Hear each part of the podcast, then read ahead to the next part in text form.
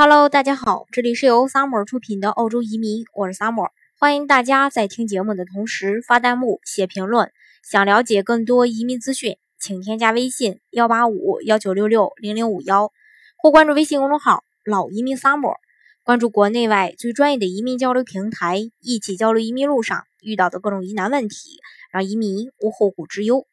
那二零一八到二零一九财年，澳洲移民局两度去改革这个技术移民 UR 打分的制度。先是将 UR 打分制度的最低分数门槛从六十分提升到了六十五分，再是将每月两次的邀请缩减到了每月一次。尽管如此，改革，呃，能够直接去呃筛选掉一部分资质一般、分数不够高的申请人，这样呢，减轻了移民局的工作量。可同时呢，也确实将这个技术移民的申请难度提高了不少。那在澳洲技术移民政策的收紧趋势愈加显著的这个时候呢，呃，大家呢就要去想其他的这个移民方案来作为一个备选，这样的话啊才能够呃移民到澳洲拿到这个绿卡。那么具体有哪些方式呢？呃，首先呢。呃，要提高就是提高自己的这个整体的打分来应对，呃，技术移民 UR 打分制度改革的一个最直接的呃方案。那既然最低分数门槛提高，分数也竞争更加激烈，那么就想办法来努力的凑分儿，比如说读个 PY 课程啊，刷个雅思啊，积呃积累这个工作经验等等，都是可以去提升 UR 分数的方式。那除了移民，呃，除了这个年龄、学历、专业等项目的打分难以通过自身努力去改变以外，其他 UR 打分的项目呢，也都是有机会去提高的。比如说，呃，提高英语能力。呃，移民申请条件对申请人的英语能力，呃，其实挺严格的。那想要加分，必须达到四个七，雅思四个七。那 PTE 的话是四个六十五分，或者是雅思四个八。四个七能加十分儿啊，PTE 四个呃六十五的话能加十分儿，然后雅思要刷到四个八的话能加二十分儿，PTE 如果是能考到七十九分的话也能加二十分儿。那对于想冲刺雅思四个七或四个八的申请人来说呢，啊建议大家不妨去考一下 PTE，雅思六分水平，熟悉这个一下题型，直接去考这个 PTE，一般可以考六十五分，也就相当于雅思七分的水平。并且出成绩也要比雅思快。另外呢，就是再去啊学一个这个相关的语言，比如 C C C L 社区语言。N A T R 国际笔译和口译认证机构是考察澳大利亚笔译和口译从业者的一个唯一认证。那目前提供移民目的的技术认证和社区语言认定两种服务。来获得 NATR 的 CCL 考考试的二级认证，可以额外的加五分。另外就是配偶的加分。那如果说申请人的配偶符合年龄四十五周岁以下，雅思四个六，提名一个或呃提名一个和主申请的这个提名职业在同一职业清单的职业，并且通过相关职业评估呃认认证的一些呃这个职业评估，就可以为申请人获得五分的一个加分。另外就是。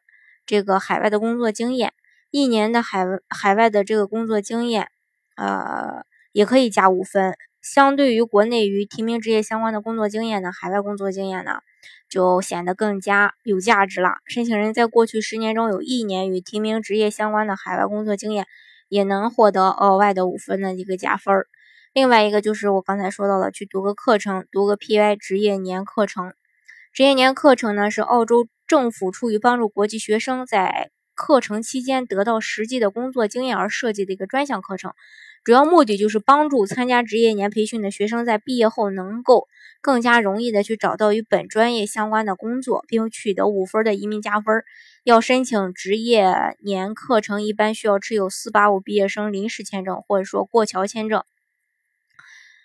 呃，另外呢，嗯。除了这个技术移民以外，还有州担保申请技术移民，这个分数稍微低一些。呃，就是这个幺九零州担保和四八九偏远地区州担保技术移民，其中申请幺九零技术移民成功获得州担保后，可以额外的得到五分的 UR 加分儿；申请四八九技术移民成功获得州担保后，可以额外的获得十分的 UR 加分儿。不过要注意的是，澳洲技术移民幺八九签证下签后，申请人可呃申请人可以。去澳洲任意的地方工作，而像技术移民幺九零和四八九下签以后，申请人需要在提供担保的州居住，符合条件以后呢，才可以呃出入的去呃在其他可以自由的去在其他省呃居住。还有一个这个呃策略就是放弃澳洲技术移民，转澳洲的雇主担保移民。选择申请技术移民呢，就免不了要去面对这个 UR 打分制度的要求。那么最直接的应对方案，除了刚才我说到的提高分数，呃，再就是放弃技纯技术移民了。呃，比如说这个，呃，雇主担保。那澳洲的雇主担保，它是澳洲政府为满足当地劳动力市场的人才短缺而设立的，允许澳洲企业，呃，担保海外各类专业人士或技术工人来澳洲和。定居的一个移民政策，目前呢分为三个类别：四八二签证、